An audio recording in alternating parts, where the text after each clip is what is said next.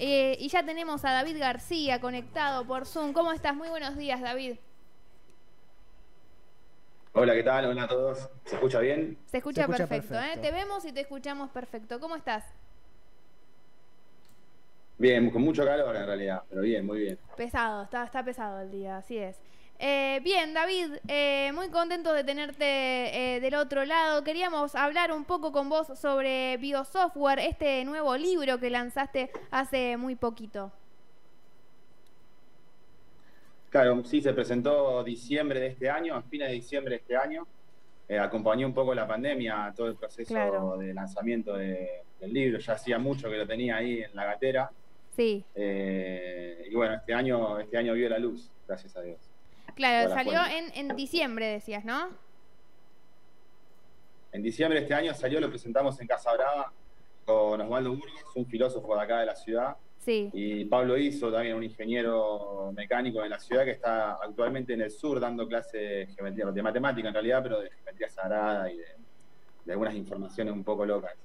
Eh, me acompañaron ellos dos a dar la presentación del libro y hicimos una charla para, la gente que fue a presenciarlo.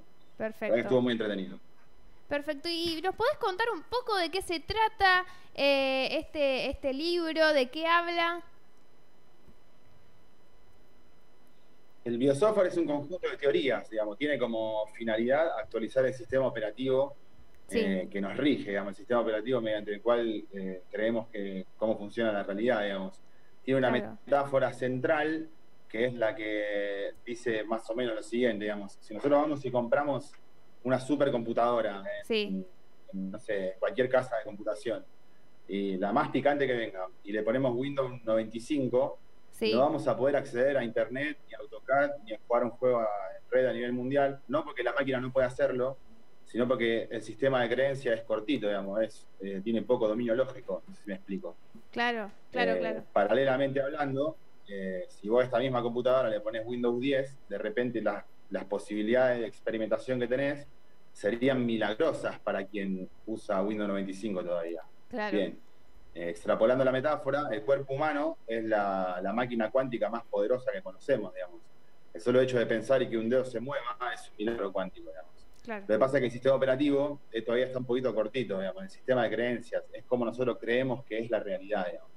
Entonces, lo que quiere hacer el biosoftware es traer información de física cuántica, de geometría sagrada, de libros Génesis, y algunos datos en nuestra historia que son un tanto inchequeables o incorroborables y sin embargo se dan como ciertos, eh, los cuales hay que actualizar de alguna manera porque es muy difícil que sentemos cabeza o que entendemos qué estamos haciendo en este mundo si no sabemos ni de dónde venimos ni a dónde vamos.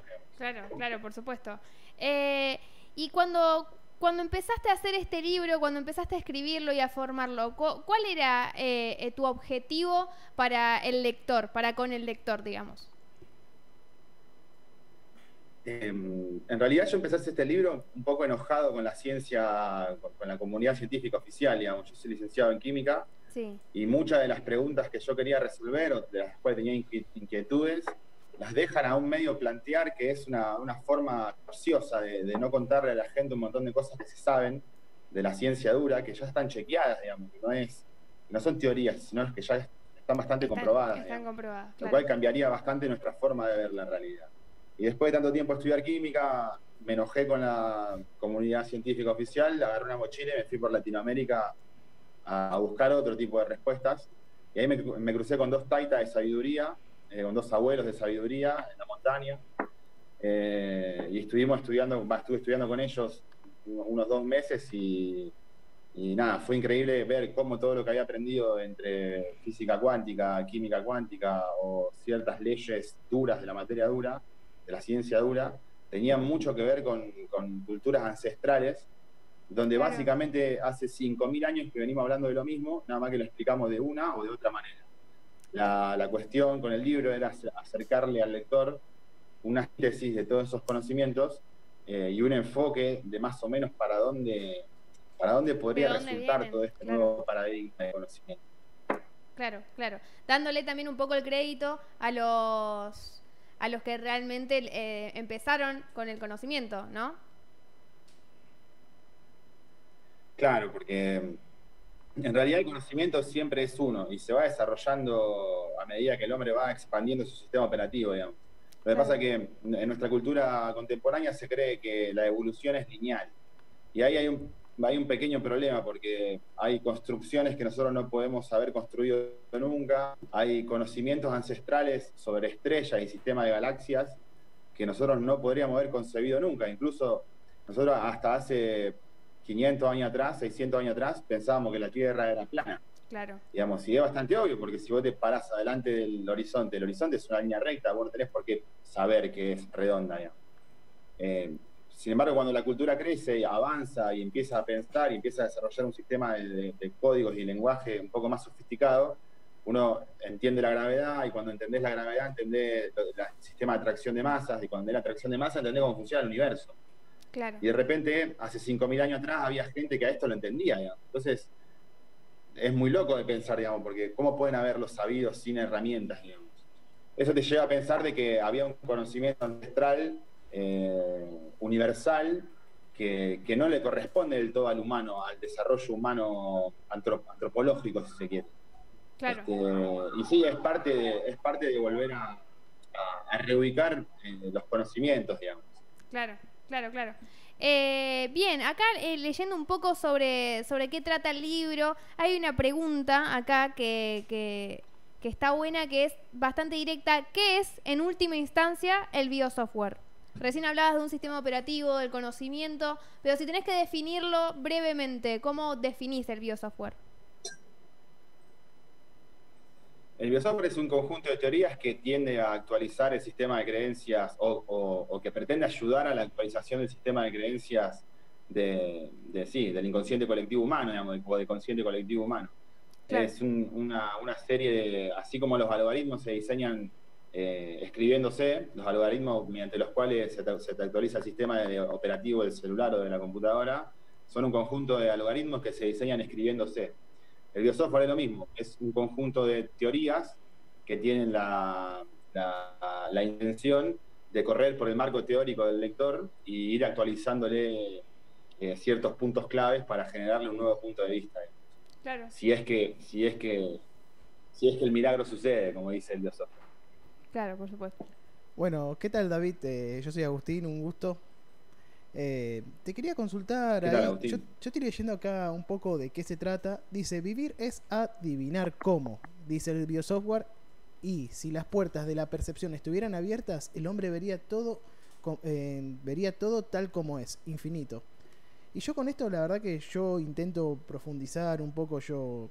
Eh, en el sentido de que, bueno, justamente la metafísica se busca responder ciertas preguntas que otras ciencias no buscan responder, pero siempre se dice como que el hombre mientras menos sabe, más, más feliz es y mientras más sabe, más infeliz es.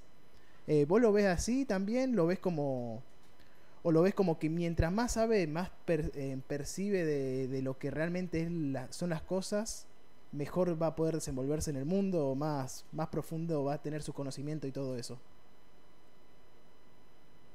Eh, sí, es verdad. concuerdo y tengo una discrepancia al mismo tiempo con la, está buena la pregunta, digamos, porque, digamos, entre más, entre más cosas uno sabe, entre más investiga cómo nos han contado que han sido las cosas en este, en este devenir histórico, en este planeta, digamos, menos te cierra, digamos, porque después de haber estudiado tanto ciencia dura, no te pueden decir que las pirámides son egipcias. Es imposible que los egipcios hayan construido las pirámides con herramientas de cobre.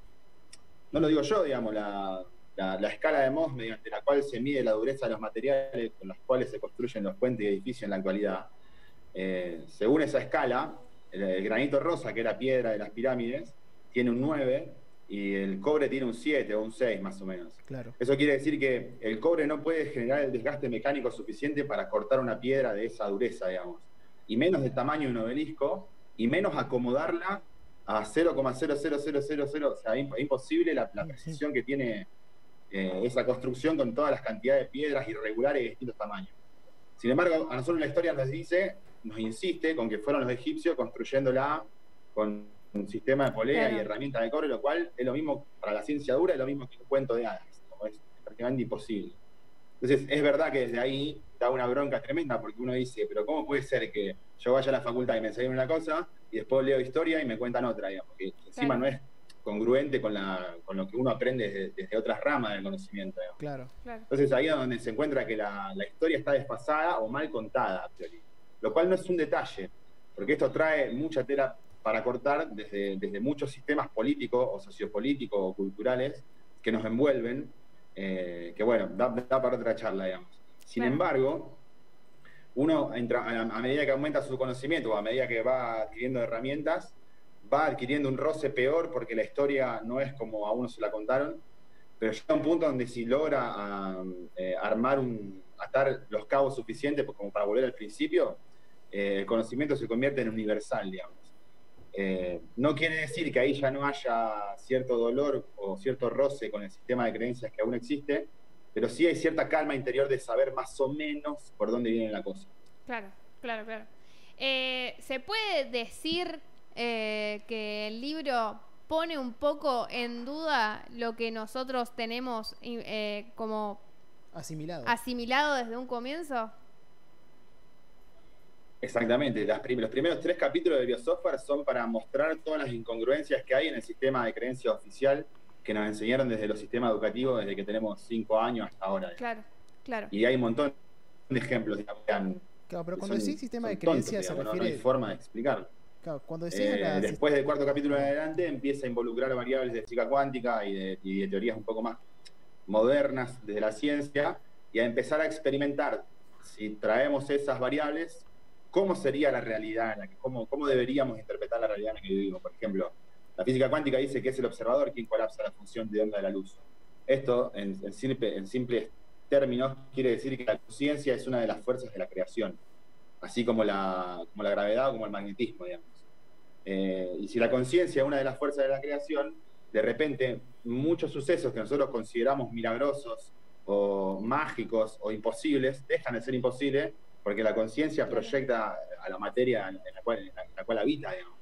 Entonces, vos después lees que de manera amarillista te dicen tus pensamientos co-crean la realidad o, eh, no sé, pensar en positivo, atraer cosas positivas. Y la verdad que todo esto tiene un trasfondo científico bastante cierto, digamos, no es que, es pura cháchara. Está contado medio amarillista, pero tiene, si uno sabe buscar, hay bases científicas muy, muy sólidas de donde plantear todo ese conocimiento. Eh, y sobre todo, la otra gran cosa es que la conciencia funciona en red. Eh, la conciencia humana funciona en red. Nosotros después la, interpretamos como uno solo, digamos. Pero es una especie de wifi que viaja y se nos ancla en estos, en estos dispositivos que son eh, Harvard, digamos, sería. Claro la conciencia del Wi-Fi que viaja y se conecta y se interconecta. Eh, y después nosotros nos experimentamos por separado cada uno, y de hecho nos, nos, odiamos o nos separamos uno con el otro. Eh, nada, da para hablar un montón, digamos, pero está más o menos todo ese, ese es el, entramado básico del biosoftware. Claro, y yo lo que antes decías, un, eh, que básicamente es un poco también dudar de nuestro sistema de creencia actual, y vos mencionaste el sistema educativo, o sea, la forma la ciencia, se podría decir, pero también incluye la religión todo esto. Sí, sí, incluye la religión porque... ¿Cómo no incluirla, digamos? Si, si ocupa casi el 50% de nuestro, de nuestro, de nuestro sistema de creencia en tanto y en cuanto a, la reflexión de la creencia, digamos. Claro. Eh, lo que pasa es que para la física cuántica la creencia es una fuerza, una, puede ser una de las fuerzas de creación del universo, mientras que la religión te la opaca o te la, sí, o te la, o te la vislumbra a través del miedo, digamos, porque el devoto no hace el bien por el bien en sí, hace el bien por, por miedo de castigo, ¿eh? que es una locura, digamos. El devoto se, porta bien por miedo al infierno, no por portarse bien en sí, digamos. Entonces ahí ocurre un, eclipse de, pensamientos que te achica el sistema operativo. Lo mismo pasa con el ateo, que el ateo no cree, al tener rechazo por la programación religiosa, eh, no cree en nada, cree que el universo es librado al azar, digamos, cree que está en un mundo habitado en una roca que gira en algún lugar de un universo que explotó, lo cual es probabilísticamente muy, muy poco probable, digamos. Es, como arrajar todos los, todos los elementos de la tabla periódica al aire y que caiga ordenado. Claro. Ninguno de los científicos, eh, ninguno de los, de los físicos teóricos de hace 200 años hasta ahora, ninguno es ateo. Eh, Einstein dijo, Dios no juega a los dados, habla de Dios. Le preguntan qué opina sobre Dios y se cree en el Dios de Spinoza. Lo que pasa es que Dios no es un, barbudo blanco con voz gruesa que está arriba de una montaña diciendo, uh, ustedes hagan esto. Es, Dios es geometría, digamos. Eh, el mundo está ordenado geométricamente muy clarito. Esto lo ves en todos lados, digamos. No es tan difícil de observar. Solamente que no nos lo enseñaron. Nunca, nunca nos lo han mostrado con la, con la, con la apertura, la aperturación que se merece tales conceptos que son universales y eternos, que incluso nos trascienden a nosotros mismos. Claro, claro, por supuesto. Eh, eh, el, tu libro, eh, si bien nos damos cuenta y hemos leído también que tenés un gran conocimiento en muchísimas áreas, ¿el libro está dirigido a, a, un cierto público específico o lo puede leer cualquier persona que por ahí simplemente le da curiosidad o tiene que tener algún conocimiento previo como para poder entender los puntos de vista que vos planteás? a priori, para cualquiera que tenga un poco de dudas sobre la historia que le contaron como verídica, o sea, sobre este sistema de creencias, sobre este sistema educativo, sobre este sistema basado en el petróleo y nada más, eh, básicamente que es un modelo del 1800, nosotros vivimos más o menos en las teorías del 1800, nunca nos hemos actualizado más que eso. Claro. Para todos aquellos que tengan esa, esa pequeña duda de que algo más tiene que haber, bueno, espectacular, por ahí. Eh, y después sí, lo puede leer cualquiera. Yo tardé mucho tiempo en curarlo al libro porque como tiene bastante contenido de ciencia dura y que no es algo común, no es algo de, que se estudie comúnmente, eh, pasé mucho tiempo buscando metáforas para bajar eh, conceptos de ciencia dura a, una realidad más mundana. Hoy por hoy las críticas, o sea, las lecturas de gente grande y gente y amigos me dijeron que se, la verdad que se lee bastante bien. Después, incluso quizás está bueno releer algunas cosas porque como que te queda picando, pero por ahora eh, tiene una lectura bastante amable, digamos. Así que contento por eso. Bueno, eh, sí, es que lo lee tiene que estar abierto a saber, a dudar, básicamente. Y, y, eh, claro, exactamente. Eh, es un libro que, que tiene muchísimo contenido, como vos bien decías, en contra de lo que nos enseñaron, en contra de muchas cosas que ya están establecidas para, para la gran mayoría de las personas. Cuando vos lanzaste este libro, ¿recibiste algún tipo de comentario de esas personas que justamente se dedican a enseñar las cosas y a establecer las cosas desde un comienzo, como diciendo, che, eh, está mal lo que estás diciendo, o algún tipo de comentario así medio hater? Mm, eh, no, pero los estoy esperando, digamos, porque pasé mucho tiempo cuidando la estructura, la estructura científica del, del libro, digamos. Claro, claro, porque... Eh, mi, respaldo siempre es la ciencia dura, y yo estoy hablando de lo que, digamos, todo lo que digo en el libro es eh, probabilístico, es muy probable desde la ciencia dura, digamos, está respaldado por física cuántica, química cuántica y sistema de probabilidades que tienen muchos nueve después de la coma, digamos. Entonces, después puede que no sea tal cual yo pensé que podía haber sido, pero no quiere decir que eso, es muy difícil que esté completamente errado, claro, claro, claro, claro, por supuesto. Eh, sin embargo, me pasé, me tomé mi tiempo para justamente tener un recaudo de, ciencia dura de fondo eh, respetable, por así decirlo. Después, si alguien está bastante sumido en el tema y me quisiera levantar la mano para decirme algo, yo dejo mi mail ahí en el, libro para, recibir cualquier tipo de crítica o, cualquier tipo de comunicación. Yo no, tengo problema. A mí lo que me interesa es instalar esto en la charla cotidiana de, todos los días. No puede ser que nosotros vivamos preocupados por por cuestiones sociopolíticas tontas o por petróleo que no hay más, mientras que hay charlas que son fundamentales que no estamos entendiendo y hace 5.000 años que, las venimos hablando de una u otra manera y es hora de bajarlas a la mesa, digamos. Claro, a la mesa de todos empezar los días. A, a, darnos cuenta de las prioridades.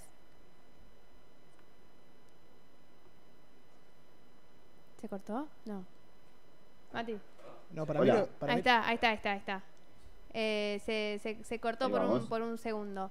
Eh, decía de empezar a darnos cuenta de, cuáles son las prioridades, de cuáles son los verdaderos problemas que hoy nos, nos amenazan, ¿no? Claro, sí. Eh, no digo que no hablemos de fútbol, a mí me encanta el fútbol también, digamos, que no hablemos de, no sé, de cine, por, está, bien, digamos, pero es necesario meter una cuota de ciencia dura eh, ejemplificada con metáforas dentro de nuestras charlas cotidianas y también es el objetivo del biosoftware como te digo, yo hago un, approach bastante fuerte, digamos, porque agarro lo que la ciencia oficial dice y la llevo a metáforas ultra exigentes, digamos.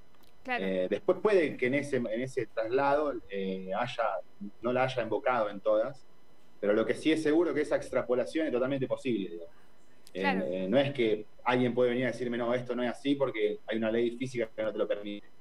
Todo lo contrario, o sea, está avalado, científicamente está avalado por, por las por, las ecuaciones que hasta ahora se claro, por los mismos estudios, digamos. Eh, en ese sentido estoy tranquilo, digamos. Después cada cual tendrá su, interpretación y está bien. Yo no pretendo que todo el mundo opine igual que yo, pero eh, sí, me, sí me importa traer a la mesa o traer a la charla cotidiana eh, estos temas, porque me parecen ultra importantes. Claro, claro, por supuesto. bien, David, ¿dónde podemos encontrar tu libro? ¿Dónde podemos leerlo? ¿Están ya disponibles en las librerías de Rosario, de la región? Sí, está en Puerto Libro, que es una librería de acá del centro de la ciudad de Rosario, sí. que queda eh, Corrientes y Córdoba prácticamente, Corrientes 857. Eh, está también en Pichincha, en, en MADE Pichincha, que es un local de, instrumentos musicales, eh, pero que bueno, nada, somos, somos amigos y me dejó poner un par de libros ahí, así que si alguien no se quiere ir hasta el centro, lo puede pasar a buscar por ahí. Perfecto. Y si no, me pueden contactar por las redes y pasarlo, sí, pasarlo a buscar o hacemos un envío. Dale, ¿y todavía me falta dónde te pueden encontrar en las redes? Salió hace poco el libro, todavía me falta un poco de logística eh, para llevarlo a Santa Fe, que me pidieron un par también, a Buenos Aires, que me pidieron un par también. Claro. Este, pero bueno, mis redes son eh, david.garcía137 en Instagram eh, y David A. García en, Facebook. Por Instagram generalmente, si me escriben por ahí, arreglamos una, un momento y yo les, puedo alcanzar un libro dentro de la casa Rosario, no hay problema. Perfecto. Y si no, mi mail es davidmadrecabra.gmail y también ahí me pueden escribir para cualquier consulta o para cualquier o para cualquier bardo. Si alguien, si alguien le pinta un bardo, bienvenido sea. Dale, o alguna pregunta filosófica. O alguna pregunta también. claro. Alguna pregunta filosófica, sí. Yo hace 10 años que hablo de esto, así que claro, eh, claro. es lo que más me gusta hacer prácticamente. Y a raíz de, todo el conocimiento y también de las opiniones eh, que pueda llegar a brindar la gente de, los diferentes puntos de vista, también puede ser que, se venga un futuro libro, ¿no? Y como el biosoftware es un software, puede venir el biosoftware 1.1, 1.2, 1.3, digamos, se puede ir actualizando. Claro. Así que, bueno, para, para, para ese momento, para ese momento vamos a estar atentos también para poder eh, seguir actualizándonos nosotros también y poder seguir entrevistándote. Dale, Bueno, muchas gracias. Muchas gracias por el espacio. No, gracias a vos. ¿eh? eh un placer tenerte acá y, bueno, eh, para quien quiera eh, leer tu libro, Biosoftware, de David García, lo pueden encontrar en, las librerías de Rosario. Ahora en minutos nada más va a salir tu nota con toda la información para que te puedan encontrar más rápido.